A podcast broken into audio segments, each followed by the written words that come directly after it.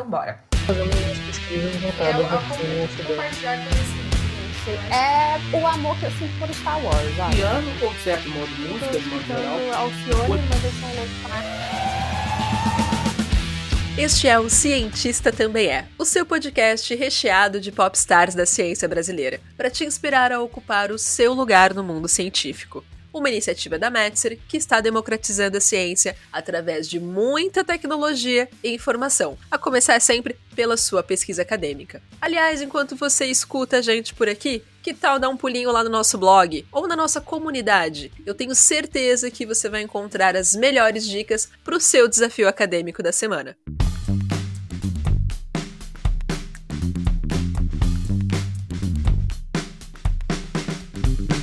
Eu sou a Daibre Eternitz e como vocês já sabem, eu sempre ando muito bem acompanhada. E eu sou Everton Martins e hoje a gente vai ter a honra de falar com a Débora Pérez Menezes. Ela é graduada em Física, com mestrado em Física pela USP, doutorado pela Universidade de Oxford e pós-doutorado pela Universidade de Coimbra, em Portugal. É professora titular da Universidade Federal de Santa Catarina, onde já foi pró-reitora, e integra o Comitê Gestor do INCT Física Nuclear e é membro da Sociedade Brasileira de Física. Dedica-se ativamente à divulgação científica e é responsável por um canal do YouTube chamado Mulheres na Ciência. Seja muito bem-vinda, Débora. Seja muito bem-vinda, Débora. Obrigada. E Débora, pra gente começar essa bagunça boa, conta pra gente, você é natural de onde? Eu nasci em São Paulo, na cidade de São Paulo. E é assim, de raiz, vive, curte a cultura, gosta muito ou depois foi para outros pampas? Eu saí de lá bem nova, assim, quer dizer, não tão nova, eu não achava que eu era tão nova na época, mas olhando, olhando em retrospecto, eu passei a maior parte da minha vida fora de São Paulo. Mas eu nasci lá e eu fiz a graduação na USP e o mestrado também na USP. E depois eu trabalhei um ano no Instituto do Coração, com física médica. E aí eu fui para a Inglaterra fazer o doutorado e depois começou a minha vida aí fora de São Paulo. Então eu saí de São Paulo com 23 para 24 anos. Isso significa que eu já vivi maior parte da minha vida longe de São Paulo. É claro que eu tenho família lá, tenho os colegas ainda da Universidade de São Paulo, então tenho vínculos fortes com o local mas também tenho vínculos muito fortes aqui com Florianópolis. Foi um local para o qual eu resolvi vir, porque eu também já tinha família aqui. Então é isso. Saiu de São Paulo e veio para o meio da floresta aqui, meio da ilha. Quando eu vim para Florianópolis, era muito mais floresta do que agora, né? Era uma cidade muito mais provinciana do que é agora também. Em termos de espaços culturais, por exemplo, tinha o SIC. Não havia nenhum cinema na ilha quando eu mudei para cá, para você ter uma ideia.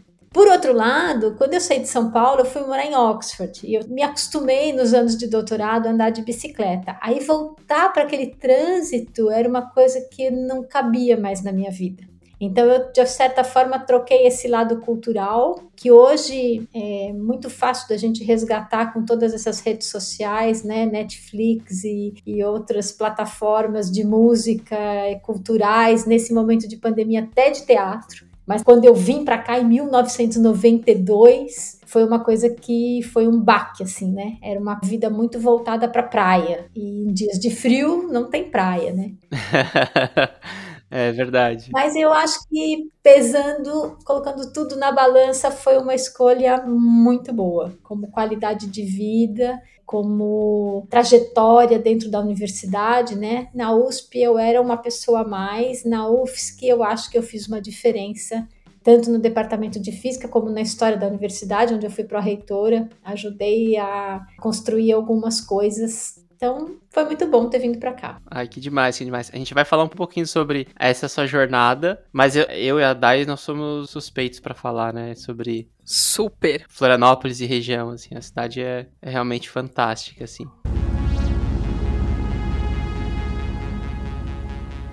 E Débora, eu achei curioso um ponto que você trouxe, né? Você falou um pouco sobre cultura, né? Que no início você sentia falta, principalmente aqui em Florianópolis, e também você citou a bicicleta, né? Conta pra gente, assim, quais são os seus hobbies, o que que você faz, se ainda anda de bicicleta, se tem outras atividades que você gosta de fazer. Ando de bicicleta, não só como hobby, mas também como meio de transporte. Então, sempre que possível, eu vou trabalhar de bicicleta.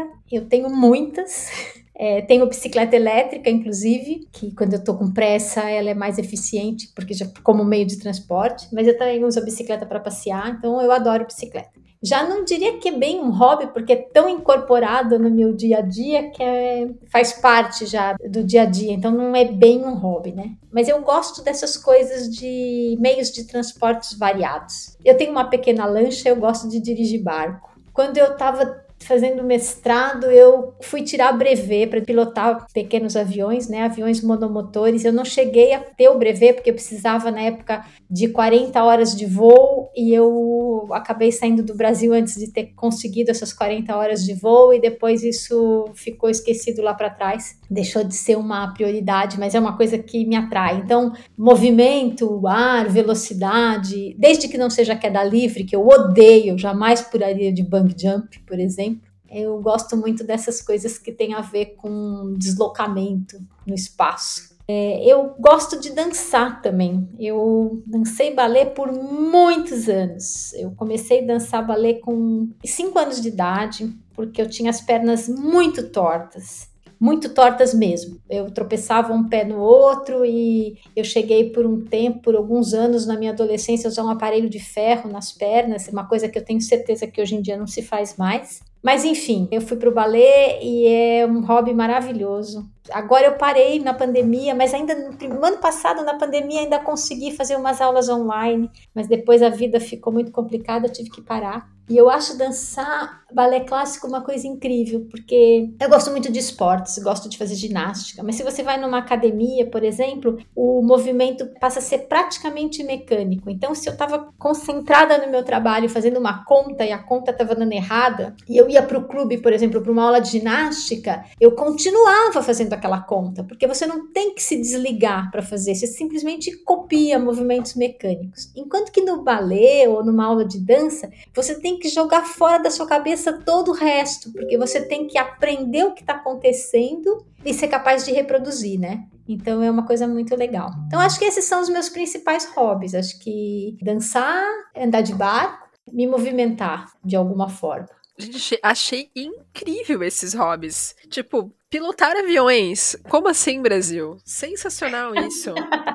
É que é um hobby caro, né? Ah, verdade. E por isso mesmo acabei não tirando o brevet, porque depois, claro, o barco eu pude comprar, mas um avião eu não compraria. Então você tem que pagar todas as suas horas de voo fora o combustível. Então, além de ser muito caro, aqui em Florianópolis ainda é mais complicado. Em São Paulo, que é onde eu aprendi, né, onde fiz todas as minhas horas de voo, eu ia lá para o Campo de Marte. Eu nem sei se essa coisa ainda existe, que era um aeródromo mais alternativo, mas tinha um preço que era razoável. Eu diria que na época todo o dinheiro que eu ganhava trabalhando e com bolsa ia tudo para as minhas aulas de voo, né? Caramba! Nossa, sensacional, sensacional. E a gente já percebe, eu costumo falar por aqui que sempre na parte dos hobbies, os cientistas eles acabam se, se entregando. Porque tem alguma coisinha que a gente já percebe do universo da ciência em vocês nesse momento, né? Então, adoro tudo que tem a ver com movimento. Olha isso. É sensacional, né? Não tem como a gente dizer, já deu alguns spoilers aqui,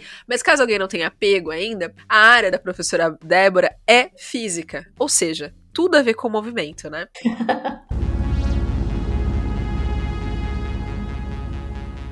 E falando já da ciência, falando da física, o que, que, você acredita que seria a melhor definição para o fazer ciência? Acho que fazer ciência é uma diversão que só quem faz consegue perceber é uma adrenalina quando você está procurando alguma coisa e aquilo funciona, ou quando você descobre alguma coisa, mesmo que seja uma coisa que todo mundo já conheça, mas que você descobre pela primeira vez e percebe como aquilo funciona, é uma coisa assim absolutamente sensacional. Eu diria que a, a vida do cientista, ou fazer ciência, para quem está muito envolvido naquilo, é um dia a dia repleto de novidades e de coisas boas e de procuras. E a coisa mais sensacional é que quando a gente percebe alguma coisa, percebe como alguma coisa funciona ou descobre alguma coisa, junto a gente descobre um monte de outras coisas que a gente precisa aprender.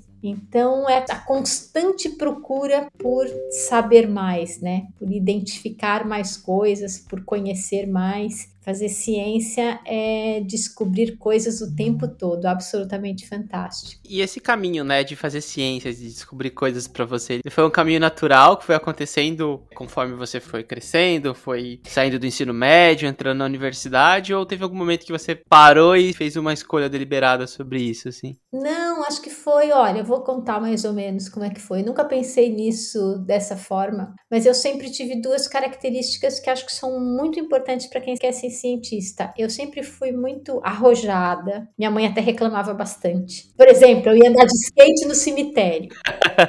Adorava. Caía para burro, mas o cemitério era muito melhor do que andar na rua, porque era lisinho, terreno, não tinha gente. E sempre fui muito curiosa querer saber como é que as coisas funcionavam.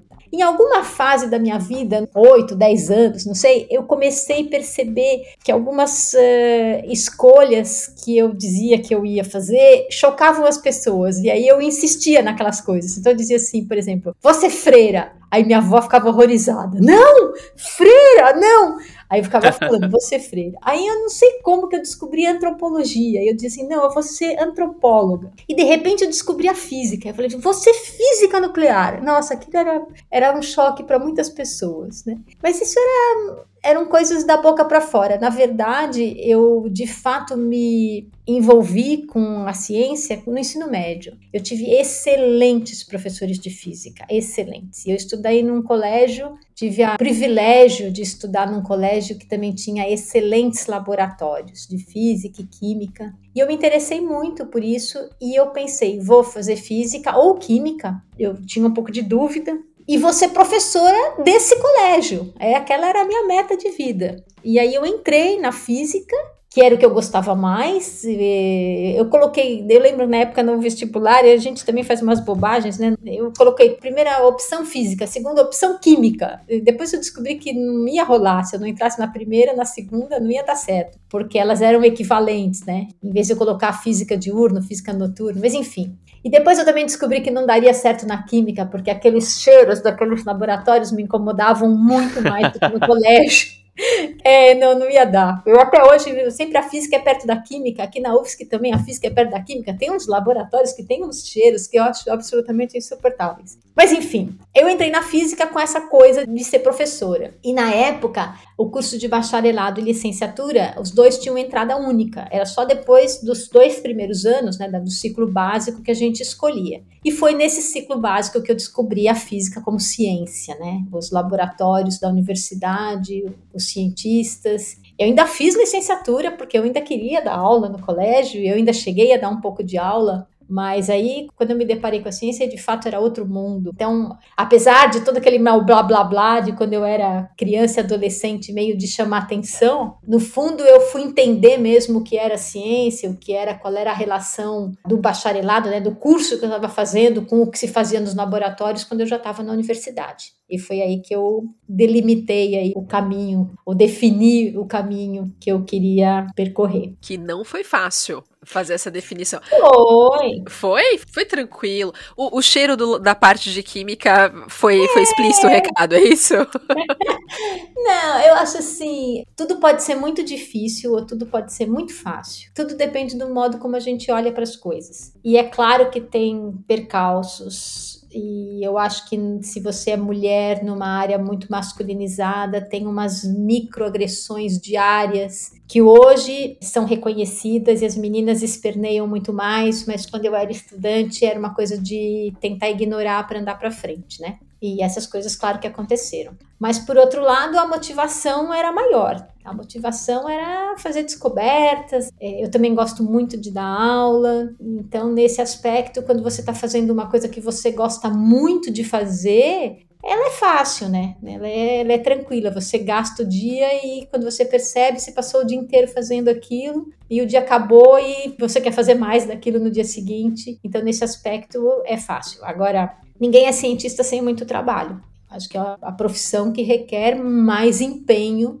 de todas, né? Do que todas as outras. Não importa qual área da, da ciência ou de pesquisa, com a qual você está trabalhando. Porque se você está fazendo isso a sério, você está no topo, na fronteira do conhecimento. Então, isso exige dedicação constante, exige que você se alimente do que está sendo feito em outros lugares do mundo o tempo todo. Mas eu acho isso fantástico, acho muito bom. É, e a gente pode dizer então que isso é o que te faz sair da cama todos os dias, assim, que te motiva, essa procura por estar sempre avançando, sempre reaprendendo, sempre indo além todos os dias. E contribuindo, né? Porque a motivação pessoal de você aprender é muito boa e é muito legal. Eu disse aquela adrenalina, né? De de repente, por exemplo, faz programa no computador e de repente tem aquele resultado que eu acho o máximo. Isso é muito bom, mas por outro lado, quando você faz isso, você também está contribuindo de alguma forma para a sociedade, porque você está revertendo esse seu conhecimento, né? Transformando isso numa produção que pode chegar para todo mundo que se interessar por esse assunto. Então você aprende, mas você também contribui.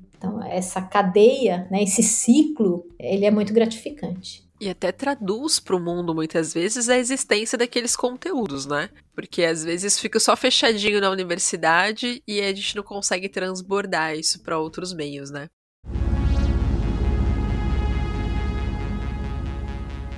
Queria aproveitar o gancho que a professora fez sobre as microagressões pelo fato de ser mulher e estar tá inserida num universo mais masculino do que feminino, dito como tal. É, hoje a professora coordena o, o, canal Mulheres na Ciência, certo? Isso. Maravilha.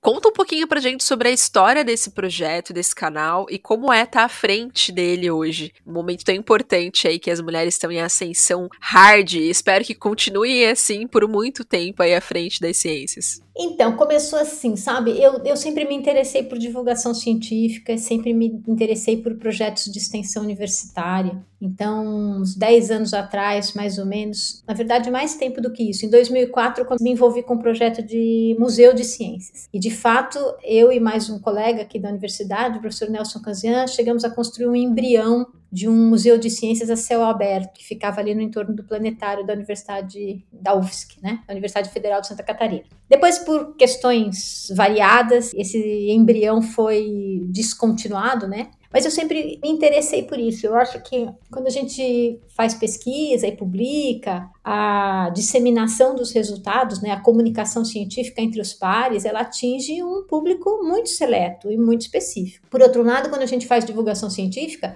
seja por meio de um museu explicando como as coisas funcionam, né, era o propósito daquele museu, que era voltado para crianças, seja aí por meio de vídeos, a gente está tentando chegar num público mais leigo, né? E no Brasil, a falta de letramento científico é uma coisa absurda. É uma das razões das fake news e das pseudociências chegarem nas pessoas dessa forma, né, tão forte que impressiona até com as coisas que aparecem. Às vezes eu fico olhando aquilo, tenho uma, muita vontade de rir, mas por outro lado eu acho muitas dessas fake news e dessas pseudociências muito tristes, né? Porque é muito triste ver que as pessoas se apegam a coisas tão barbaramente estúpidas. Muita gente não tem capacidade nenhuma de avaliar o que chega como informação no celular delas. Em 2019 veio essa história muito forte aí de negacionismo científico e eu já tinha me envolvido com um grupo de trabalho sobre questões de gênero da Sociedade Brasileira de Física, já tinha me debruçado sobre esses dados aí de assédio, principalmente moral, com que as mulheres sofrem. E aí eu achei que podia juntar tudo, né? E, com a história do canal. Podia, de certa forma, combater essa falta de letramento científico ou fazer uma divulgação científica de qualidade e usar só meninas que fossem estudantes ou pesquisadoras para mostrar que as mulheres são sim capazes de fazer ciência e de divulgar ciência de forma muito boa, né, bem qualificada, com excelência. Então tem sido muito bom, porque começou como um projeto incipiente, sem muitas pretensões, e foi crescendo, crescendo, e a gente tem coisas muito legais no canal. E agora, mais recentemente, a gente também tem uns vídeos no TikTok, que é uma coisa que às vezes eu acho engraçado quando eu falo, porque o ano passado eu estava dando um curso chamado Introdução à Física Moderna para os alunos da primeira fase do curso de bacharelado em física. E aí eu tive uma aluna que me escreveu e falou assim: professora, esse canal é super legal, vamos colocar uns videozinhos no TikTok? E aí eu nem conhecia o TikTok, né? Aí eu entrei lá no TikTok e vi aquele monte de gente rebolando e dançando, e pensei, nossa, mas o que é isso? Escrevi para ela, eu também gosto de dançar mas não é bem esse o propósito do canal. Mas fiquei quieta, né? Aí falei com a Gabriela e o Kevin, que são os dois que estão envolvidos comigo no canal, assim, formam a equipe dura do canal.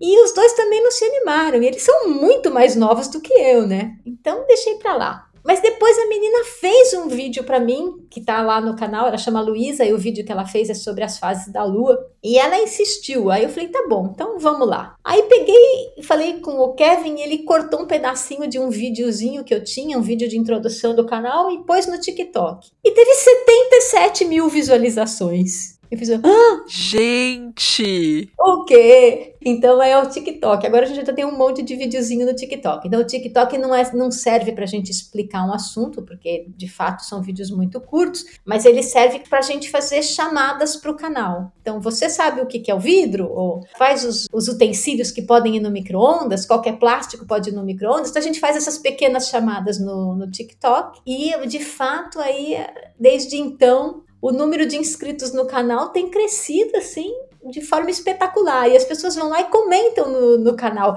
Eu cheguei aqui por causa do TikTok. Então Olha é isso. Máximo. pra eles. A gente precisa descobrir como furar a bolha, porque a gente parece que tá numa bolha meio acadêmica ou de já convertidos. E o que eu queria é chegar nas pessoas, principalmente nas meninas e nos rapazes que estão no ensino médio, que ainda podem ser atraídos para a ciência, né? E eu acho que o TikTok é um jeito de furar um pouquinho dessa bolha. Com certeza. É tá onde essa galera está, né? E fazer parte do dia a dia deles de alguma forma, né? Com alguma coisa. É, e o que eu percebo é que a gente chega na linguagem deles, né? Que é incrível, porque a repercussão é muito grande. Cara, que sensacional. Adorei isso. Adorei. Achei incrível.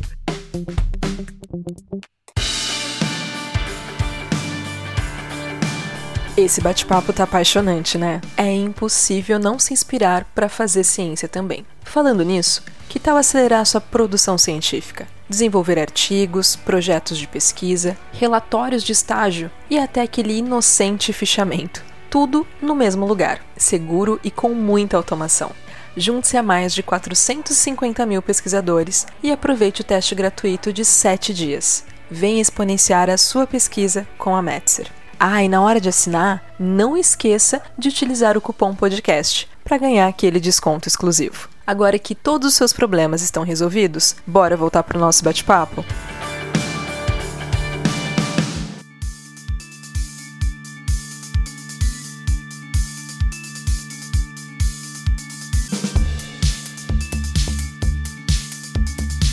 Débora, conta pra gente, porque assim, a pessoa já passou por todas as etapas do universo científico, né? Desde do estudo à gestão disso tudo, dentro da universidade. Mas aquela coisinha que incomoda muita gente, chamada escrita acadêmica. Você tem um amor, uma paixão pelas normas da escrita acadêmica ou não? Tenho. Ah, olha aí, esse placar tá mudando! É verdade, olha aí, mais um.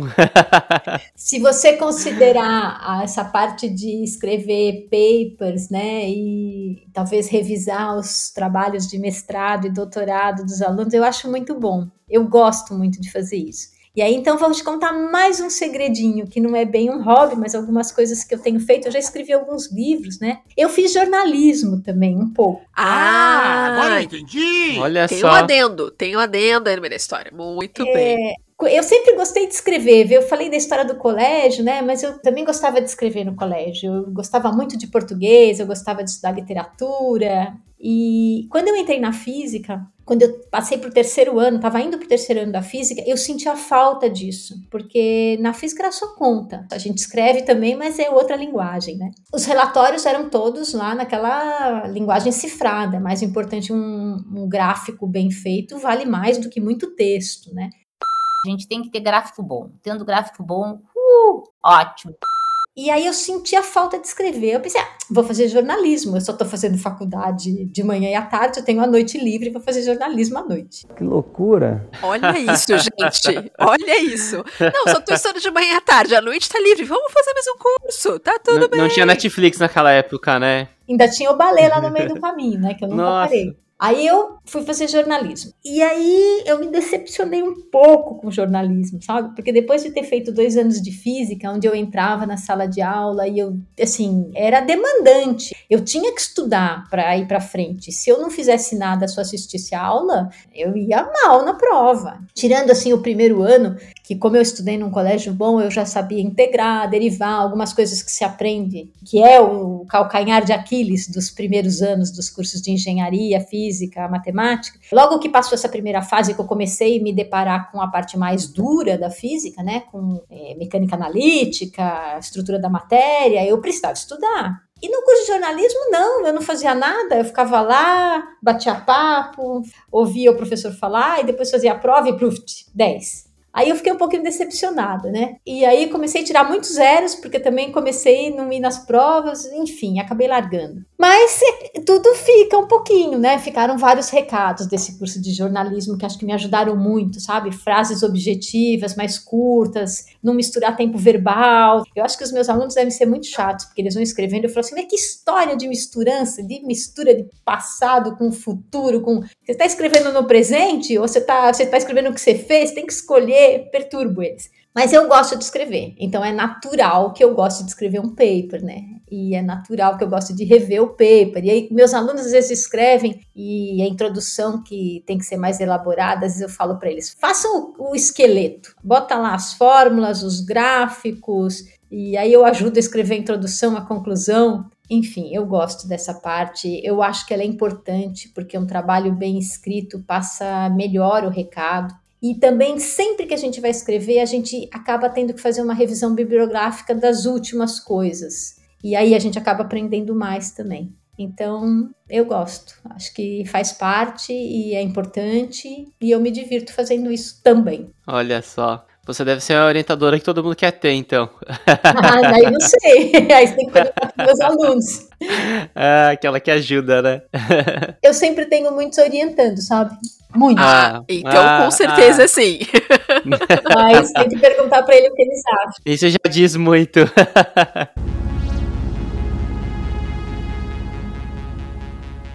Ô, Débora, conta um pouquinho pra gente, assim, um pouco mais sobre é, o seu objeto de pesquisa com relação à física nuclear, os seus temas, o que, que você vem desenvolvendo de pesquisa nos últimos anos. Eu trabalho com algo que se chama equação de estado. Pra você ter uma ideia do que é uma equação de estado, acho que todo mundo no colégio estudou lá o gás ideal, né? E tinha uma equação que era PV igual a NRT. Nem sei se as pessoas sabem o que quer dizer isso, mas todo mundo viu isso alguma vez na vida, né? Que descreve mais ou menos qual é a pressão do gás, como a relação que isso tem a ver com a temperatura. Eu estudo equações de estado, só que não de um gás ideal, né? De coisas que têm características relativísticas e quânticas. Por exemplo, a matéria nuclear que existe dentro de uma estrela de nêutrons, ou a matéria que sofre ou que resulta de uma colisão de partículas num acelerador desses de partículas do tipo LHC. E essas equações de estado resultam de muitas contas, né? Depois também tem muitas aplicações em sistemas que envolvem o conhecimento da força nuclear forte. E aí eu sempre digo para quem sabe um pouquinho de física que física nuclear é muito importante, porque existem quatro interações fundamentais na natureza. Duas delas são de origem nuclear, né? Então metade das interações fundamentais da natureza tem a ver com a física nuclear. E aí, nesse momento, eu tenho feito uma coisa que tá muito, ficou muito na moda de uns anos para cá, que é usar essas equações de estado para estudar as estrelas de nêutrons. Então, as estrelas de nêutrons são um dos três cadáveres estelares. Então, quando as estrelas morrem, dependendo da massa que elas têm, elas vão virar uma anã branca, que é o que vai acontecer com o Sol, uma estrela de nêutrons, que, são, que é a minha queridinha, ou um buraco negro. Então, esses três cadáveres estelares. As estrelas de nêutrons também são uma espécie de zumbis, né? Porque morre, mas não morre completamente, não desaparece, né? Então, ela ainda se mantém viva, né? Viva, um cadáver vivo, né? Se mantém lá, ela existe e ela pode ser detectada em frequências ali que não o visual a gente não consegue enxergar, né? Não vem na parte visível do espectro eletromagnético.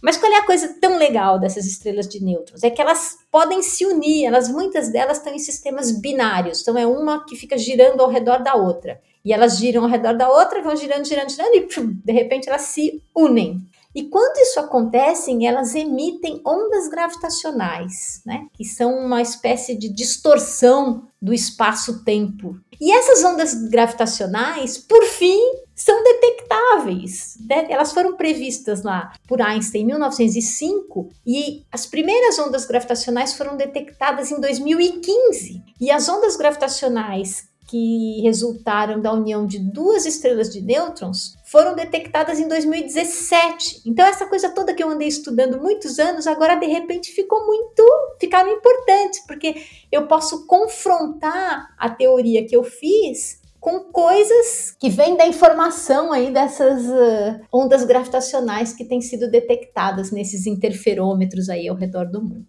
Então, é uma coisa super legal, muito multidisciplinar, né? Envolve física nuclear, envolve astronomia, envolve astrofísica, envolve ondas gravitacionais, que envolve relatividade geral. Então é super multidisciplinar e muito legal, como tudo na física é muito legal. é incrível que a gente percebe a paixão que você tem por esse estudo. É muito gostoso.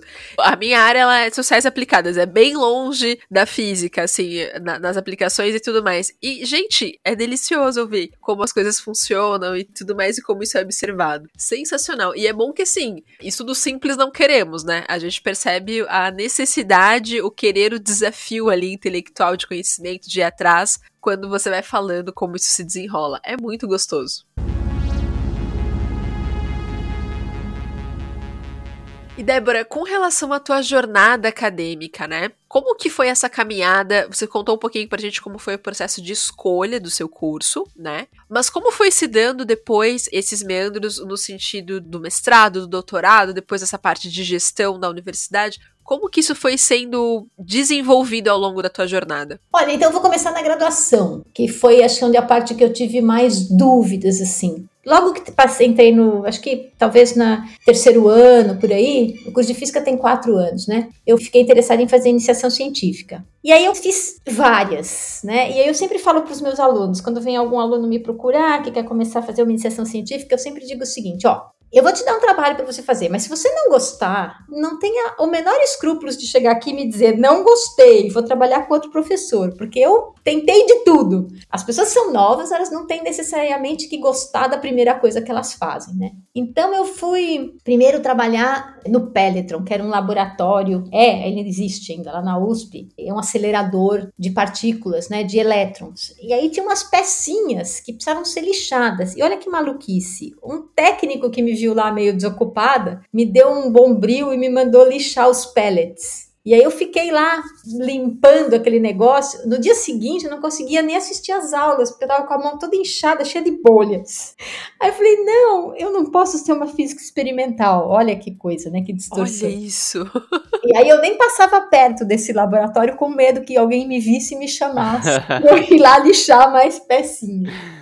Essa foi minha primeira experiência, foi ruim. Aí eu pensei em fazer oceanografia. E aí o Instituto Oceanográfico é bem pertinho do Instituto de Física da USP, e eu fui lá no oceanográfico tal, e aí tinha um barco, e pensamos em sair no barco. Eu sei que no final das contas eu também desisti da oceanografia. Aí depois eu pensei em astrofísica, olha como o mundo dá voltas. Eu fui trabalhar com física nuclear e hoje eu estava falando para vocês de estrelas de nêutrons, né? Que também tem muito de astrofísica. Mas naquela época eu fui lá pensando em fazer astrofísica, astronomia, e o instituto chamado IAG, Instituto de Astronomia e Geofísica, ficava longe, ficava muito longe da USP, do outro lado da cidade, perto do zoológico. Lá fui eu atrás de um professor, e aí ele fez uma coisa que eu aprendi que a gente nunca deve fazer com aluno. Ele me deu um livro super grosso e falou assim: vai ler esse livro aqui, depois você volta. Aí eu peguei aquele livro que era, tinha umas fotos, umas figuras muito lindas, olhei para aquelas figuras todas e depois eu punha o livro na minha cabeça e ficava andando com ele na cabeça pela casa. E minha mãe falava assim: "O que, que é isso? É pro balé?" Eu falava: "Não, eu tô vendo se entra por osmose", que eu não li nada do livro. Maravilhosa. Aí depois de um tempo mandei o livro de volta, nem para não correr o risco do professor me mandar ler um outro livro. Né? Até que eu cheguei num que me levou a sério e me deu uma conta para eu fazer, um paper para eu ler e uma conta para fazer que eu era capaz de fazer. Era desafiador, mas não era muito fora das minhas capacidades. E fiquei. E esse professor trabalhava com física nuclear. E aí eu fui parar nessa área desse jeito. Gostei, fiquei trabalhando ali. Depois eu tive um ano de experiência no Instituto do Coração, que eu já mencionei aqui. Eu sempre dizia assim, é, que eu não tinha emprego, não tenho emprego. Aí meu marido, na época era meu namorado, ele virou e falou assim: achei o um emprego para você. Você tem que fazer um concurso no Instituto do Coração, tem uma vaga para física médica. Eu falei, putz, mas eu não sei nada de física médica. Ele falou, mas você não quer um emprego? Então você tem que estudar. Bom, aí eu fui lá na sala de uma professora que trabalhava com física médica e falei, ó, oh, vou prestar um concurso no INCOR. Não sei nada de física médica. Ela me deu um livro, o famoso livro. Ela me deu um livro e falou assim, ó, esse livro aqui tem muita coisa. Eu fui lá, estudei o livro, fiz o concurso, fiquei em segundo lugar. E aí comecei a fazer o mestrado, isso foi no final da graduação. Aí comecei a fazer o mestrado e o concurso tinha uma vaga só. No final do mestrado, olha que coisa mais fantástica. Quando ia fazer dois anos que eu tinha feito o concurso, eu fui chamada no Incor para trabalhar com física médica. E eu fui bem feliz e adorei. Foi muito legal, uma experiência super diferente. Só que eu fiquei pensando, puxa vida, eu vou ficar 30 anos fazendo a mesma coisa? Porque essas coisas eh, são muito instigantes no começo, mas depois é uma rotina, né? É um trabalho de técnico. E, profa, conta um pouquinho pra gente sobre essa parte da física médica, que eu acredito, eu particularmente nunca tinha feito esse vislumbre de trazer a física para a área da medicina. Conta um pouquinho pra gente como que esse namoro acontece na prática, e aí depois a gente segue pro 30 anos, não quero fazer isso, quero fazer outras coisas. tá bom. Olha, é assim, tem muita coisa na física médica, né? É, desde esses exames que envolvem radioisótopos, por exemplo, quando uma pessoa faz um, uma ablação do, da tireoide, tiroide, né? Tira a tiroide, tem que receber uma dosagem de iodo radioativo, por exemplo, tem que se calcular a dose. Tem toda a parte de oncologia, que envolve tanto a quimioterapia que são elementos químicos radioativos que vão atingir determinados órgãos para tentar é, debelar o câncer, como tem a parte da radioterapia, né? E tem coisas mais sofisticadas. Hoje em dia tem o que se chama de hadronterapia ou protonterapia, né? Que são partículas muito mais carregadas, muito mais pesadas, que vão chegar na região mais que se tem interesse em matar. E tem até uma radioterapia flash, e se vocês tiverem interesse, no meu canal tem uma professora que chama Susana Lalish. Ela fez um videozinho de 10 minutos lá para mim sobre radioterapia flash, radioterapia que são feitas durante a cirurgia, né? Então é completamente localizado já no local que tem que ser tratado. Enfim, tem toda essa parte, mas o que eu fazia lá era uma coisa diferente ainda. Eu trabalhei com um equipamento que estava em teste, que se chamava magnetocardiógrafo. E eu fazia análise sinal-ruído, né? Então como é que isso funciona? Quando vocês fazem, bom, eletrocardiograma vocês devem saber o que é, né? Tá sempre aparecendo aí nos filmes quando as pessoas sim, estão sim. doentes. Então você bota alguns eletrodos, né? E aí você fecha um circuito e você consegue ver qual é o sinal que é emitido pelo batimento cardíaco. Na verdade, o coração, ele bate, esse movimento mecânico é acionado por uma descarga elétrica. Lá no meio do coração tem um negócio que chama nó sinoatrial, que divide as quatro regiões do, internas do coração, e ele dá um choquezinho na gente, esse nó sinoatrial. E essa corrente elétrica é que vai dar origem ao movimento mecânico. Que também são coisas que vocês devem saber, mesmo sem saber nada de física, né? Quando tem alguém que cai ou que tem uma parada cardíaca, que se usa um desfibrilador, né? O que, que é isso? Uhum. É, um, é, um, choque externo, Que é dado no peito para o coração voltar a funcionar. Então, esse eletrocardiograma é o arroz com feijão. E todo sinal elétrico que varia com o tempo gera um sinal magnético e vice-versa, né? Isso é uma coisa aí da física do eletromagnetismo básico. Então, o que se desenvolveu foi um equipamento que fazia um, em vez do eletrocardiograma, um magnetocardiograma. E ele não invasivo, ele não toca no corpo.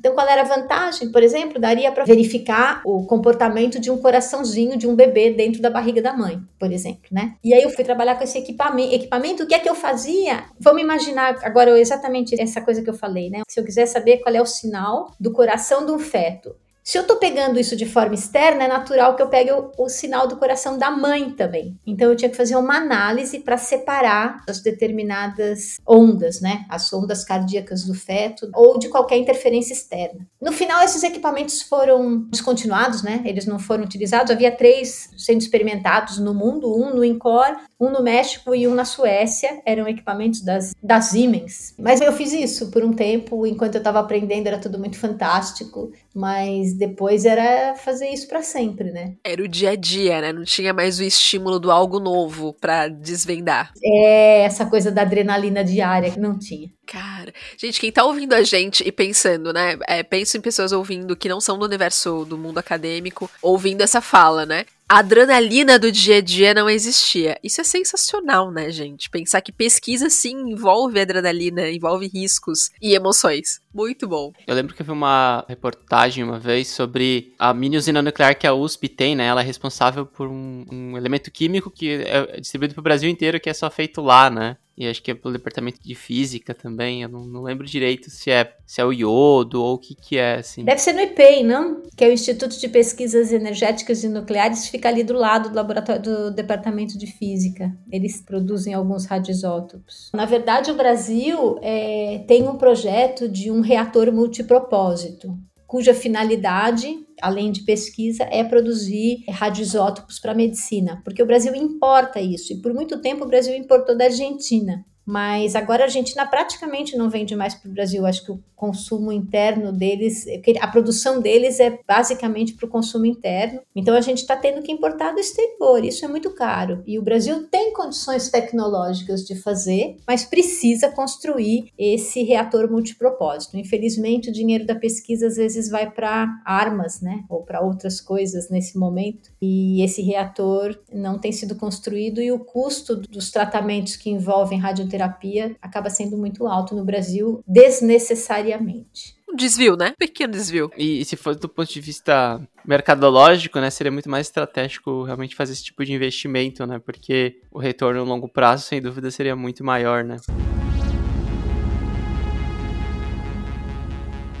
Vamos voltar para o assunto aqui. Eu tenho uma outra dúvida sobre a sua jornada. Você tem alguma cereja de bolo, assim, alguma meta que ainda você quer alcançar? Olha, é... eu acho que eu fiz muita coisa, assim, eu estou bem feliz com as coisas que eu já realizei. Fiz tudo o que foi possível, montei em todos os cavalos que passaram e que eu pudesse montar, então acho que eu fiz bastante coisa. Em julho, se tudo correr conforme previsto, eu vou ser a primeira presidente eleita da Sociedade Brasileira de Física. Uau! Olha só. Nossa. Então é uma coisa nova que eu nunca fiz. E é, é, novidade isso ou é primeira mão aqui ou mais gente já sabe? Não, a eleição tá rolando, sabe? Ela é uma eleição, ah. as eleições ficam abertas e elas as pessoas têm mais de um mês aí para votar, mas é chapa única, então eu não tenho concorrente. Como eu já votei em mim mesma, a chance de eu ser eleita é muito grande. já garanti? na verdade, não, isso não era um, uma coisa que era meta da minha vida, aconteceu assim na discussão. Eu sou atual tesoureira da Sociedade Brasileira de Física e o atual presidente ele quis ficar só dois anos e não quer continuar. O momento também não é fácil, né? Além da gente fazer ciência, discutir ciência, discutir ensino, as mudanças no currículo, a gente ainda tem que acabar se envolvendo com política, porque a gente tem que defender coisas que estão sendo atacadas, né? E a ciência é uma delas, e isso desgasta muito consome tempo, consome neurônios, né, energia. O que a gente podia estar tá gastando de energia focando nas ciências, a gente tem que gastar para defender o óbvio, que não é óbvio para muita gente. É bem isso, defender o óbvio, uma coisa que teoricamente deveria estar tá garantida, pensando é. que ela faz parte do desenvolvimento social, né? Enfim, de conquistas sociais aí. Isso é uma loucura. E a professora, infelizmente, não é a primeira pesquisadora que levanta essa questão, né, de como diferente de outros lugares do mundo. O Brasil é um lugar que a gente tem que, enquanto cientista, enquanto pesquisador, a gente tem que despender de muita energia, de muito tempo em questões políticas. Mas vamos que vamos. É o que temos para hoje. Então, e aí aconteceu isso e não sei o quê, e aí o, o atual vice-presidente também está num momento difícil, então ele não quis concorrer para a presidência e pronto. Duas pessoas do grupo eu era que tinha mais experiência, já tinha sido pró-reitora, e aí eles começaram a insistir, e aí no primeiro momento eu pensei, não, que maluquice, não quero isso de jeito nenhum. Mas depois eu pensei, eu fico aí o tempo todo falando que as mulheres têm que ter mais ação, têm que ocupar espaços de delineamento de políticas, e na hora que aparece um canal no qual eu vou ter voz para falar, eu não vou assumir? Vou sim. E aí, enfim. Aqui estou. Aqui estou. Então, é assim, é uma coisa que eu não pensava, mas que está aí no futuro e vai ser um desafio, porque é uma coisa nova, eu nunca fiz. E só para completar, eu disse que eu vou ser a primeira mulher eleita, né? Porque já teve uma outra presidente, que é a professora Belita Coiler, que é uma física bem conhecida da UFRJ, premiada inclusive. E ela foi presidente, mas ela não foi eleita para presidente, ela foi eleita para vice-presidente. O presidente na época era o Galvão, esse que ficou famoso aí porque foi presidente do INPE. Então o Galvão saiu da presidência da SBF para assumir a presidência do INPE. E aí a professora Belita assumiu a presidência da SBF. Mas é a primeira vez que uma mulher concorre na chapa para presidente. Vamos ver, né, nesse ambiente masculino, quantos homens vão votar em mim. Fazendo história, fazendo história. É, abrindo caminho para as próximas, né? Exatamente. Que não sejam mais as primeiras, que sejam mais umas. E vão ter uma responsabilidade, entanto, de manter o legado, né? Manter a coisa lá em cima, tipo, qualidade acima de tudo. Prof, quero fazer aqui uma correção nossa, porque a gente parou no mestrado, parou lá na física voltada para a área médica e depois chegou um momento que você falou assim: "Tá, beleza. Legal, bacana, aprendi bastante coisa, mas não quero fazer isso pelos próximos 30 anos da minha vida. Para onde vou?" Isso. E aí eu fui para Oxford. Fui fazer o doutorado em Oxford. Logo ali. Logo ali. Que esse logo ali, naquela. Hoje é realmente é logo ali, né? Ao alcance de uma imagem no nosso celular ou no computador, eu posso colaborar com pessoas ali de Oxford, ou da França, ou da Índia, ou sei lá, de onde eu quiser, do Japão. Mas naquela época não era bem assim, né? Eu tive que fazer inscrição por correio, aí tive que escrever, fazer um, uma prova que mandaram também por correio e arrumar cartas de referência, né? E aí chegava aceitação por correio, foi uma coisa muito mais elaborada, mais lenta. E com uma ansiedade, garanto, hein? Sabe que nem tanto, porque quando eu entrei, foi assim, quando eu estava terminando o mestrado, eu resolvi me inscrever para fazer o doutorado em Oxford. E fiz essa documentação toda, fui lá.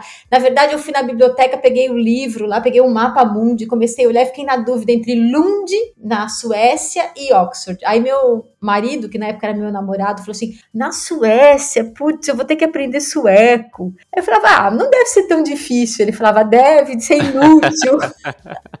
Enfim.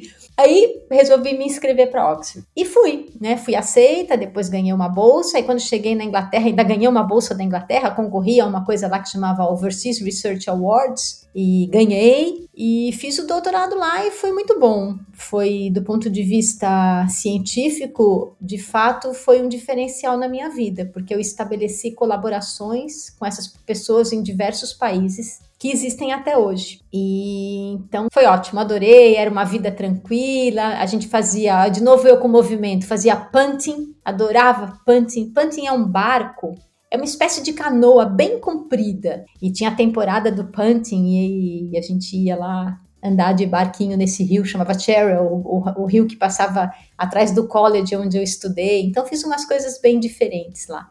Sempre abre os horizontes morar fora.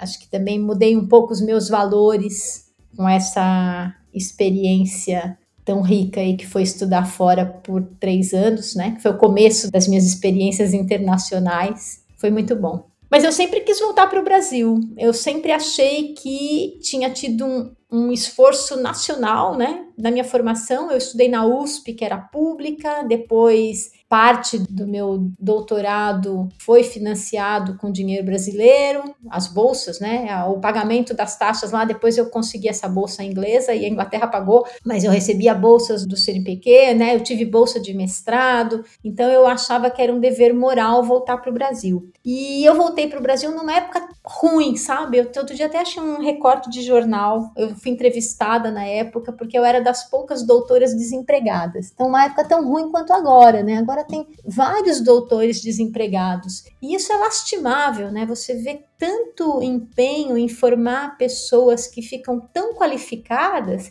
e depois tem dificuldade em arrumar a colocação. Pensando que o Brasil tem um número muito baixo de pesquisadores e de cientistas. Muito, muito baixo, né? A Europa tem cinco vezes mais, a Coreia do Sul tem dez vezes mais cientistas e pesquisadores do que o Brasil. Então, é terrível. Eu até fiz um vídeo também pro meu canal. Eu tava em Com, na Normandia, né? Onde tem o Ganil, que é o maior acelerador de física nuclear da França. E aí eu saí andando pelas ruas e vendo o nome das ruas, né? E muitas das ruas têm nome de cientistas. E o metrô também tem várias estações com nomes de cientistas. E aqui no Brasil, a gente olha em volta e vê os campi universitários e as ruas têm, têm nomes de políticos, né? Então, você já vê que os valores são ruins por aí. Então, essa falta de valorização da ciência, ela é ruim, ela tem consequências, né? E aí também, de vez em quando, a gente ouve a coisa assim, completamente distorcida, né? Alguém fala assim, ah, mas o Brasil nem, nenhum cientista nem nunca ganhou o prêmio Nobel. Bom, para ganhar o prêmio Nobel,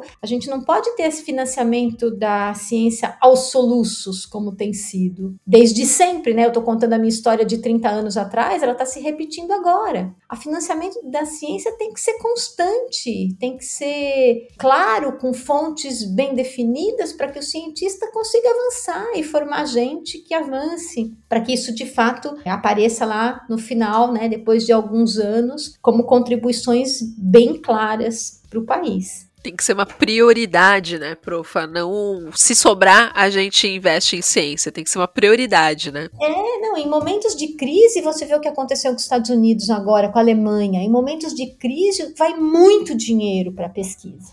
E aqui no Brasil, o dinheiro está desaparecendo é a tal história que eu falei da gente ter que fazer política para lutar pelo óbvio, a gente tem que lutar pelo ensino, a gente tem que lutar pela ciência, porque isso não é óbvio para os políticos que vão virar nome de rua. Então, esse aspecto aí é um, é um lado triste. Mas, né, quem sabe muda. Muda, muda. Estamos aqui para isso. A gente tem que manter, tem que esperanciar, né? E eu acho que a notícia que a professora nos deu anteriormente de ser a primeira mulher à frente de uma instituição como essa é um, um sinal que a gente de fato tem que esperanciar. A gente tem que, tem que confiar que as coisas vão se transformar através dos nossos atos de hoje, né? Senão a gente desiste de tudo, né? E estamos aqui para isso, para não deixar esse povo desistir. É isso aí. Muito bom. E, profa, é assim, obviamente, por toda a sua jornada, você sabe que você é ídola de muitos e muitas pesquisadoras que estão nos ouvindo, inclusive a gente, que tá aqui falando contigo. Mas eu queria saber quais são os seus, as suas ídolas do mundo científico, do mundo de carne e osso aí. Olha, eu tive dois pais acadêmicos sensacionais. Tanto o meu orientador de mestrado, o Emerson José Veloso de Passos, na USP, que eu disse para vocês que eu estava perdida, indo de iniciação científica em iniciação científica, polhando de galho em galho, e ele me deu uma coisa objetiva para fazer. Ele era um cara ponderado, super sério, fazia aquelas contas assim com rigor enorme. Então foi uma ótima iniciação. E depois o meu orientador na Inglaterra, que nele nem era o meu orientador de direito, ele foi o meu orientador de fato, mas foi a pessoa com quem eu trabalhei mais tempo lá e ele faleceu é, esse ano com 90 anos e ele também era uma pessoa fantástica e me ensinou muita coisa. Eu acho que inclusive me ensinou muita coisa com relação à orientação. Eu vou contar para vocês um fato assim que aconteceu comigo, né, com relação a ele, o Dr. Brink, como ele era conhecido, que mostra o quão gentleman ele era na relação com os estudantes, né? Eu tava fazendo uma conta lá e de repente eu cheguei num negócio inusitado. Em vez de eu achar que tava errado, eu fiquei toda empolgada. Aí eu fui na sala dele e falei assim: "Olha o que eu descobri, fiz essa conta e olha o que deu". Aí ele olhou aquilo, ele coçou a cabeça, olhou de novo, aí fez uma pergunta, fez outra pergunta, fez outra pergunta, e no fim ele falou assim: "Débora, você já pensou que se isso que você fez está certo, muita coisa na física nuclear tem que ser revista, porque muita gente fez muita coisa errada por muito tempo. Olha que jeito mais gentil de dizer, sua estúpida, que bobagem gigantesca. E, e aí, assim, ó, foi incrível, porque aí eu aprendi, eu falei, puxa, vou lá fazer a conta de novo. E realmente tinha um erro que era bem besta e que depois aquilo se propagou de uma forma que eu cheguei numa conclusão muito inusitada, né? Mas a gente tem jeito de olhar porque os estudantes fazem mesmo quando a coisa é muito boba, sem dizer que aquilo é uma burrice gigantesca, né? E acho que ele me ensinou isso. Então, esses dois são os meus maiores ídolos. Depois eu conheci uma professora na USP chamada Maria Carolina Nemes. É, depois ela acabou indo para Minas Gerais e também faleceu de uma forma assim inesperada. Levou um tombo, bateu a cabeça. Faleceu uns anos atrás e até tem um prêmio da Sociedade Brasileira de Física que chama Prêmio Carolina Nemes para pesquisadoras em início de carreira. Essa mulher também era incrível. Ela era super motivada. Tudo que você falava assim, ah, vamos fazer tal coisa, ela falava, vamos, vamos, vamos, vai ser super legal. Então era uma pessoa assim que adorava aquilo que ela fazia. Então acho que essas três pessoas me ajudaram a, a escolher o caminho que eu escolhi e trilhar esse caminho com leveza, né? Vendo que a ciência pode exigir muito da gente, mas que tem essa coisa maravilhosa aí do dia a dia, das descobertas diárias. Acho que é super empolgante e estimulante quando a gente compartilha com pessoas que nos apoiam, né? Uhum. Eu acho que dá uma outra. dá um outro gás, assim. E quando a gente compartilha, acho que objetivos, né? Isso que isso é o mais legal, assim. A gente conversa muito aqui dentro com o time da Metzer mesmo. A gente fala, nossa, como a gente faz muito pelo nosso, nosso objetivo, né? De democratizar a ciência. Quanto isso do dia a dia ajuda a gente ir além, né? E, e Débora, conta um pouquinho pra gente sobre os seus projetos de ciência, né? A Dai já tinha comentado do canal Mulheres na Ciência e tem também tem um, tem um canal de física, né? A Rainha das Ciências. tem algum outro? Tem mais projetos? Já falou do TikTok também, que eu adorei. Não, assim, eu tenho um projeto de ciência, né, que é trabalhar com essas equações de estado que descrevem objetos compactos, como as estrelas de nêutrons, e o que a gente obtém em reações de uns pesados. Então, a parte de pesquisa da minha vida é essa. Esse canal Rainha das Ciências aí é porque o ano passado eu me deparei aí com esse mundo de aulas síncronas e assíncronas. Isso é uma coisa. E aí eu fiquei pensando, pô, cada aula que eu vou dar vai ser uma aula nova, vai ser muito desgastante. Esse mundo 2D na frente do computador, ele é super desgastante. Ele é muito cansativo. E aí eu ouvi uma psicóloga explicando algumas coisas, né, do nosso comportamento da nossa. Uma pessoa especialista em comunicação. E ela estava dizendo que quando você conversa com uma outra pessoa, ao vivo e em cores, tem um modo como a pessoa cruza a perna, tem um modo como ela afasta ou aproxima o corpo de você, um olhar mais espantado, a mão que se mexe, tem, tem toda uma linguagem corporal que nós somos treinados a identificar e que a gente lê também numa conversa, né? E quando a gente está nesse mundo 2D, essa linguagem corporal é inexistente. Então, cansa muito para a gente aprender alguma coisa ou a gente entender o que a pessoa está falando, é infinitamente mais cansativo do que quando a gente está ao vivo e em cores, né? Quando eu vou dar uma aula, por exemplo, eu estou fazendo uma conta e eu olho para os meus alunos e um dormiu, o outro está coçando a cabeça e um terceiro está rabiscando papel, eu sei que tem alguma coisa mal. Eu tenho que voltar para trás e rever e conversar com eles. Isso não existe nessas aulas no computador. A gente fica lá vendo esses quadradinhos, né? Como eu estou vendo aqui, um Mzinho, um Ezinho, e fica falando para uma tela e explicando coisas que às vezes são bem complexas, sem saber se eles estão ali, se eles dormiram, se eles estão entendendo. Então, o que, que eu resolvi? Eu pensei, eu vou gravar as aulas o melhor que eu puder com vídeos e usei, claro, a experiência que eu tinha adquirido com o canal Mulheres na Ciência e vou deixar essas aulas ali gravadas. E as minhas aulas síncronas, eles têm que assistir a aula e vir tirar dúvidas. E funcionou bem. Então é por isso que eu criei esse outro canal. Então toda aula nova que eu gravo, eu coloco lá. E aí eu fico surpresa, sabe? Fiquei bem surpresa, porque eu fiz aulas de física básica, eletromagnetismo, mas eu fiz umas aulas de física nuclear bem pesadas. E elas têm ali cento e não sei quantas pessoas que assistiram algumas dessas aulas. Eu fico espantada, né? Falei, puxa vida, tem tanta gente assim no Brasil, porque tá em português, que se interessa por uma coisa tão específica, né? É legal, é um retorno legal. Mas isso é basicamente o que eu faço. Eu faço a pesquisa nessa área e me dediquei aqui nesse momento pandêmico a fazer essa comunicação por meio de vídeos. Mas eu tô louca para voltar na vida normal e olhar para esses alunos e ver quando eles reviram os olhos e com alguma coisa. Muito bom. Faz muita falta, né? Tava pensando aqui, a professora falando sobre essa questão do nosso cansaço nesse mundo virtual de telas. Eu fico pensando até se o nosso corpo, o nosso cérebro não fica buscando esses sinais que a gente não tá conseguindo identificar por, por meio visual, né? Se ele não fica ali despendendo energia em torno disso, né? O que que tá acontecendo? O que que tá acontecendo do outro lado? Mas nosso corpo reclama também, não é só o cérebro. Sim. Né? Outro dia eu falei, eu tirei um dia de férias, segunda-feira. Eu viajei, fui para um sítio, fiquei sexta tarde, fui para lá, fiquei sábado, domingo, segunda, desconectada, né? Aí eu falei pro meu marido, nossa, parece que minha bunda tá arredondando, porque ela tava quadrada. Tanto ficar sentada, a coluna começa a ficar dura. Muito tempo sentado na frente dessa É. tela. É verdade, é verdade mesmo. E eu achei legal que já ficou uma dica aqui, meio que de processo pedagógico para os professores e professoras que estão nos ouvindo, né? Então, gravar as aulas e depois vamos lá debater os temas com os alunos, câmeras abertas, vamos tirar dúvidas, vamos trocar uma ideia, né? Muito bom. Isso aí.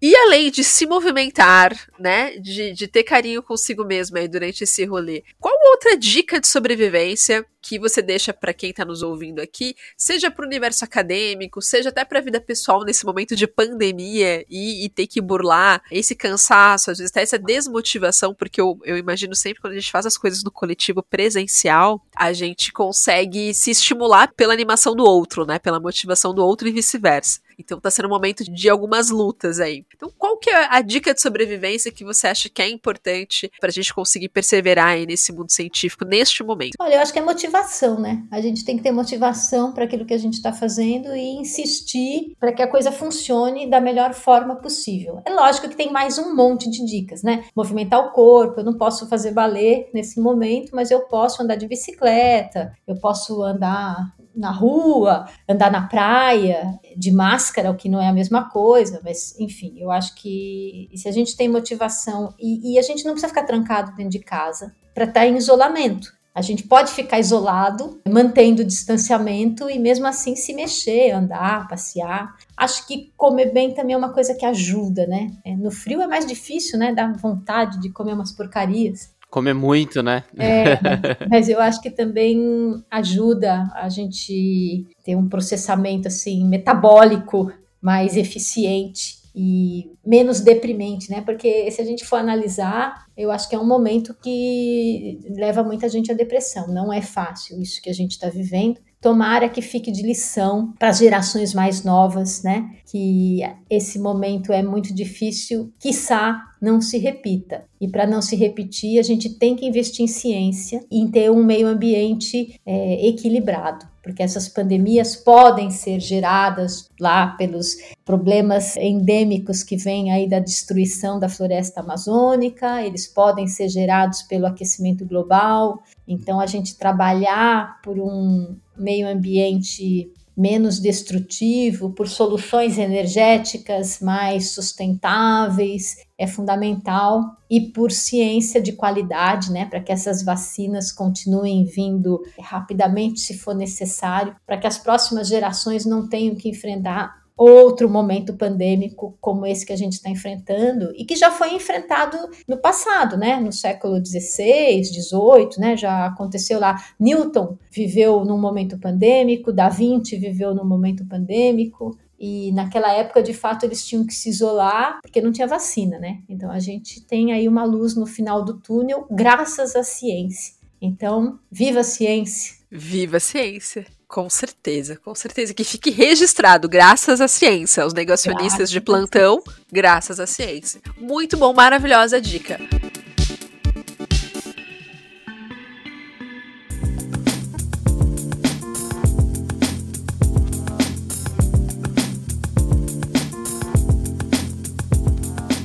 Bom, agora vamos para uma série que a gente é apaixonado, a gente gosta muito mesmo dela, que é o importante para sua formação. Então a gente vai te pedir algumas dicas, profa, para que a gente possa é, inspirar outras pessoas com coisas que você já consumiu aí de alguma forma. Então, para começar, indica pra gente um livro que não seja O Mundo Assombrado pelos Demônios. Esse eu não li. ah, olha aí. Ai, livros, livros, eu adoro livros. Olha, posso indicar mais de um?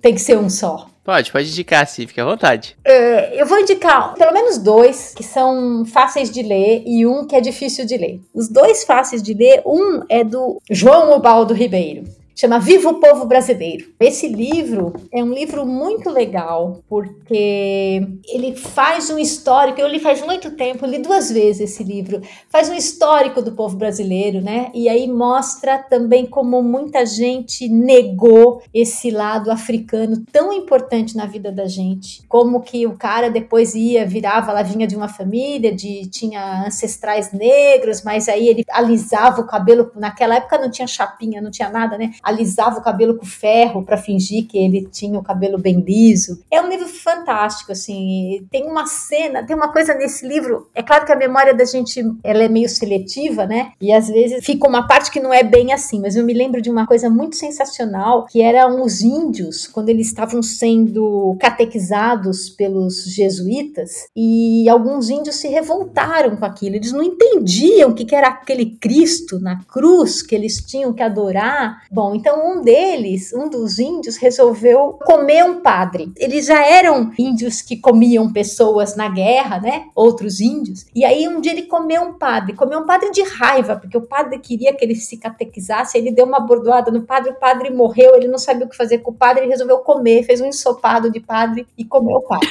E aí, sabe o que ele faz? Ele cria um cercadinho e começa a criar os padres. Ele pegava os padres, punha lá os padres e engordava os padres para comer. E aí ele chegou à conclusão que os holandeses eram melhores ainda, porque eles eram mais tenrinhos e coisas assim. Então são passagens deliciosas que tem nesse livro, né? De ficção, mas que mostrem como várias pessoas aí do nosso Brasil foram subjugadas e coisas muito ruins que aconteceram aí na criação desse nosso país. Então eu recomendo esse livro. Maravilhoso. Adorei o adendo de história ficcional, porque né, depois da história de vamos cultivar padres para comê-los no final, é importante deixar a parte do é ficcional, gente. Claro, claro. Mas é, é uma história ficcional baseada, de fato, né, no desenvolvimento histórico do Brasil, né? Recheada Sim. de ficções. E aí essa é a parte deliciosa da, do livro, né? Claro, e é legal porque toca, toca em coisas. Lógico, acho que quando a gente tá lendo essa cena, né, dele criando padres para consumi-los e fazendo depois essa, essa crítica gastronômica quase, né, de tal tipo é melhor, esse aqui é mais interessante. É legal porque faz a gente pensar no nosso lugar mesmo, né? Tipo, olha quanta coisa a gente fez naquele período e a gente ainda faz, porque muitos dos nossos comportamentos hoje, a gente ainda continua replicando, né, uhum. esse capacitismo, essa limitação, essa, esse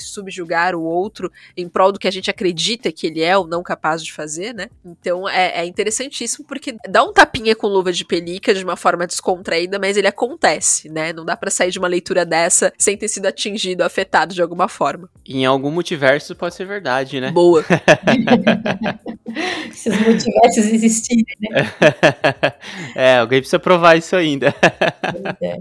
Então, o outro, eu falei que ia falar três, mas vou falar só de dois. O outro é um livro que eu tô lendo, e ele é difícil de ler. Faz um ano que eu tô lendo esse livro. Olha é, só. já li vários outros enquanto eu tô lendo esse, mas. Conta é pra gente, conta pra gente qual é. Então, ele chama A Marcha da Insensatez. E ele é da Bárbara Tushman, que é uma historiadora, se não me engano, canadense. E ele começa com a história de Troia, e ele chama de Troia ao Vietnã. Então são quatro histórias. A primeira é a história de Troia, a segunda é a história dos papas da Igreja Católica num momento do renascentismo, que tem lá todos aqueles papas ali, os Medici, Sforza, como eles fizeram tudo errado para que acabasse havendo aquele cisma, né, da igreja depois do calvinismo, deu origem à igreja luterana, o anglicismo, a igreja anglicana. Depois a terceira história foi a que menos me interessou, que é como os Estados Unidos se tornaram independentes da Inglaterra de uma forma que foi horrível para a Inglaterra e eles poderiam ter evitado isso. Todos os sinais estavam dados para que aquilo pudesse acontecer de uma forma melhor. E o último que eu estou lendo, que é o quarto, é sobre a guerra no Vietnã. E aí conta a história de como um medo maluco, maluco na cabeça de uns políticos inábeis de que o comunismo na Conchinchina e no Vietnã pudessem abalar a liberdade dos americanos nos Estados Unidos, né? E isso foi esse discurso completamente irracional que levou à guerra do Vietnã. E essas quatro histórias, todas se forem analisadas, são essas marchas insensatas, né? Por isso a marcha da insensatez. São caminhos que estão sendo trilhados que acabam sendo óbvios de que aquilo vai dar errado,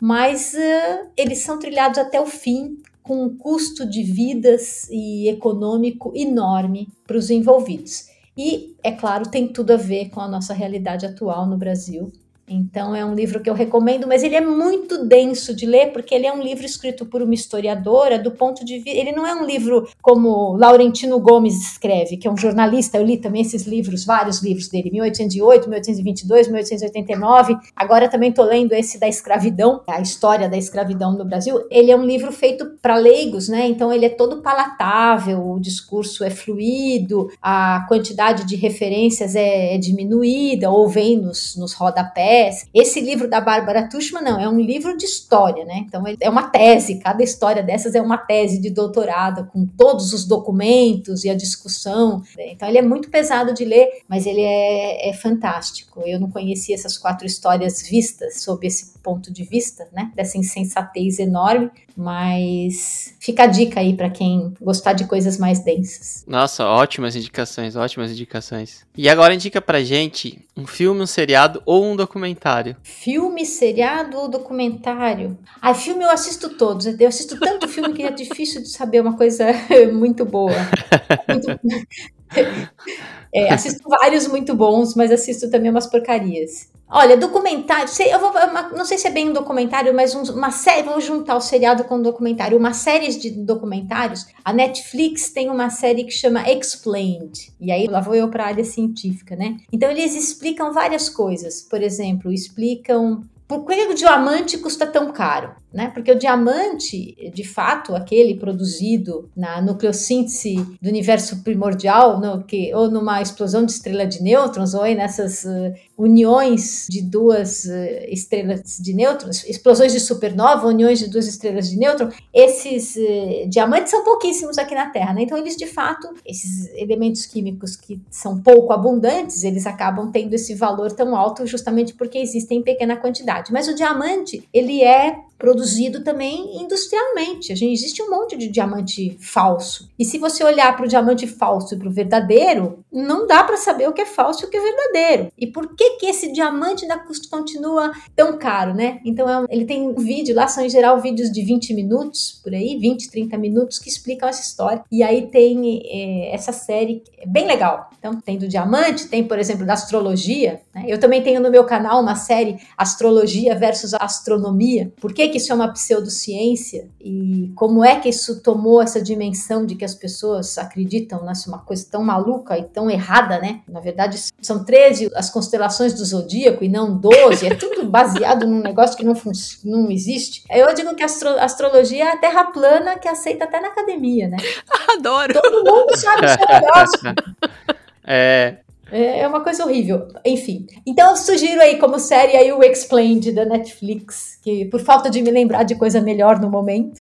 We're living through a time of extraordinary change, but we often don't stop to ask the basic questions. It's important to understanding how did we as a planet come here. Nossa, mas é incrível essa indicação, porque de fato são pequenas pílulas, né? Tu tem 20 minutinhos ali que você põe a cabeça para funcionar e tem coisas de curiosidades também desse universo que a gente às vezes passa batido, porque pega de várias áreas, né, distintas e tal, que são bem interessantes. Tem um que eu adoro que fala sobre a questão do consumo da carne, eu uhum. acho sensacional. Ah, muito bom também. É todos, são todos curtos. Eu imagino que eles vão continuar fazendo, né? Ai, tomara, eles estão na Uhum. segunda temporada. Estamos aqui ansiosos para a próxima. Saiu recentemente uma série de episódios falando apenas sobre o dinheiro. São seis ou sete episódios. Saiu do Covid, logo no início da pandemia. Mas é a mesma série? É, é o- é o mesmo. A mesma. É o explicando com complemento, assim, né? É, mas no, no Explained tem uma, um vídeo sobre os bitcoins também. É verdade, tô vendo aqui aquelas que abrem a plataforma para ver as coisas ali ao vivo ao mundo real. Gente, vocês que estão nos ouvindo, tem várias coisas legais. De fato, tem esse do coronavírus, que o Everton falou anteriormente. Tem um sobre a mente, tem um outro sobre dinheiro, tem um sobre o sexo, tem outro sobre o poder do voto. Olha só, neste momento é importantíssimo, estamos nos preparando aí.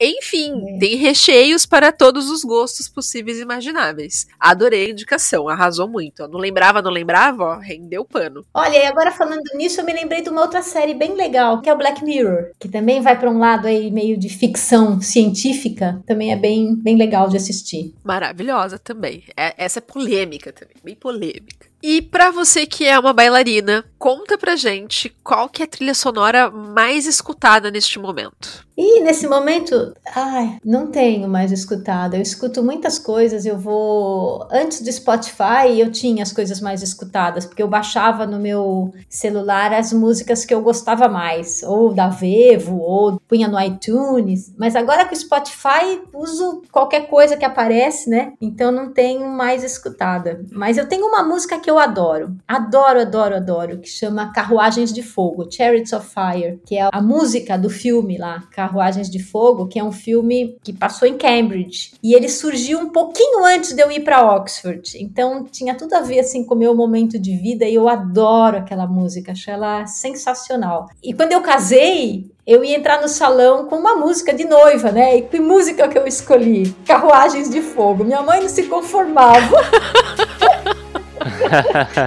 Mas eu adoro essa música, acho ela muito legal.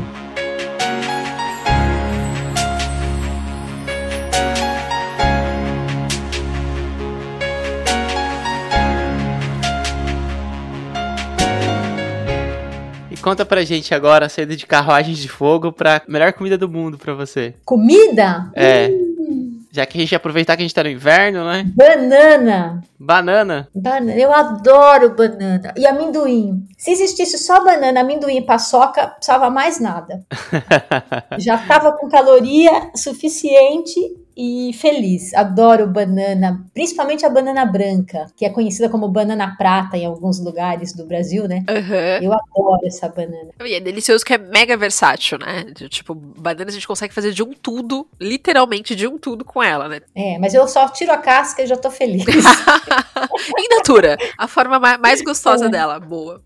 E pensando em todos esses lugares que você já passou no mundo, que fazem parte da sua história, tem algum lugar que é o favorito, assim, que vem à mente? Primeira viagem pós-pandemia, pra onde irei? Olha, o meu lugar favorito é Florianópolis. Ó, Eu adoro morar aqui. Eu gosto dessa coisa de eu poder trabalhar de bicicleta. Eu adoro eu tenho que pegar meu barquinho e sair por aí e parar ali perto do Pontal da Daniela e dar um mergulho naquele lugar que todo mundo diz que é perigosíssimo, mas não me parece tanto. Eu adoro Florianópolis. Agora, viajar, eu gosto de conhecer lugares novos, sempre gostei, né? Então, eu morei na Austrália e eu conheço Galápagos. Então, da série lá do Darwin, só falta conhecer Madagascar, né? Dos três lugares que ele viajou e descobriu esses bichos aí tão diferentes, porque eram bichos endógenos, né? Que só apareceram lá. Então, falta eu conhecer Madagascar. Tenho muita vontade de ir pra lá e tá na minha lista aí de lugares a conhecer assim que possível.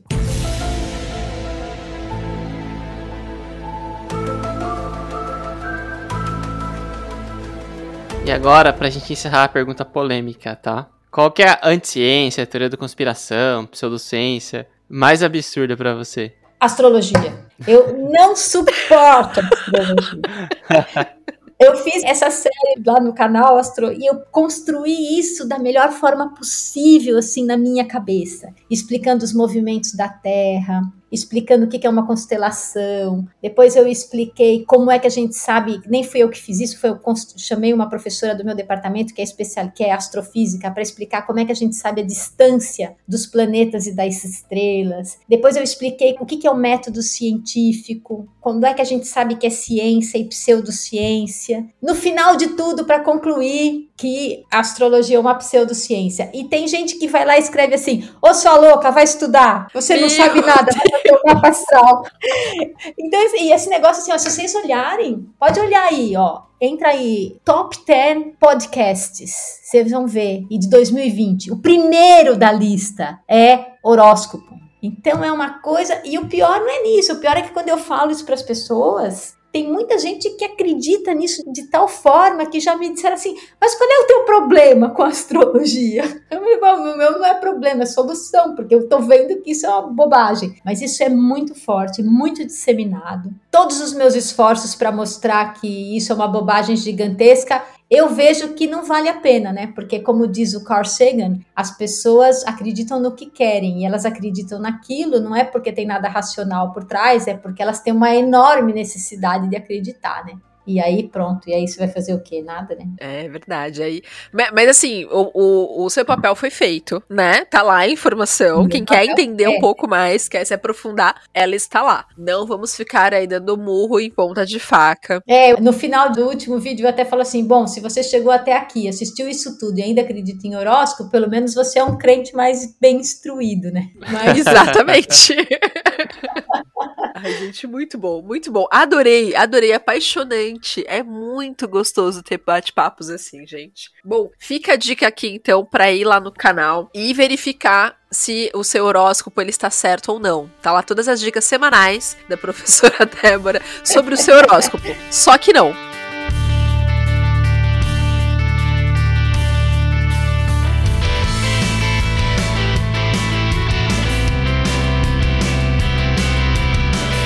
Gente, nesse clima maravilhoso que a gente vai se despedindo aqui da Débora, muito obrigada por ter aceito o nosso convite, por ter aberto esse espaço na sua agenda. A gente sabe que os cronogramas eles estão malucos, né? E de fato, quando a gente tem um descansinho que a gente mais quer é ficar longe dos computadores, de ficar sentadinho parado, né? Mas a gente agradece muito, de verdade, tu ter aceito. E para quem ouviu a gente, tá ouvindo, na verdade, a gente e se apaixonou, quer saber mais, além dos canais que a gente citou aqui, como que a gente pode te encontrar? Ah, é muito fácil. Se você for no Google e botar meu nome, aparece meu e-mail. Né? Débora Pérez Menezes aparece lá. Eu tenho uma página na universidade com os contatos. Eu não sou uma pessoa muito difícil. cientista e acessível, gente. Olha isso. Pasmem. É, cientista acessível. Bom, gente, a nós aqui da Metzer vamos encerrando esse bate-papo, mas a gente quer continuar sabendo o que, que vocês acharam e o que mais a gente pode ter por aqui nesse bate-papo delicioso. Então, por favor, indique, compartilhe, comente, mande este episódio para aquele amigo que está desmotivado, que está aí pensando no seu horóscopo.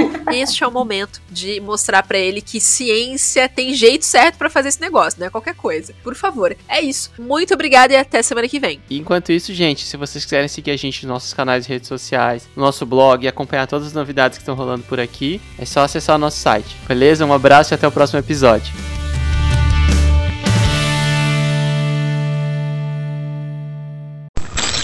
Este podcast foi editado por Dente de Leão.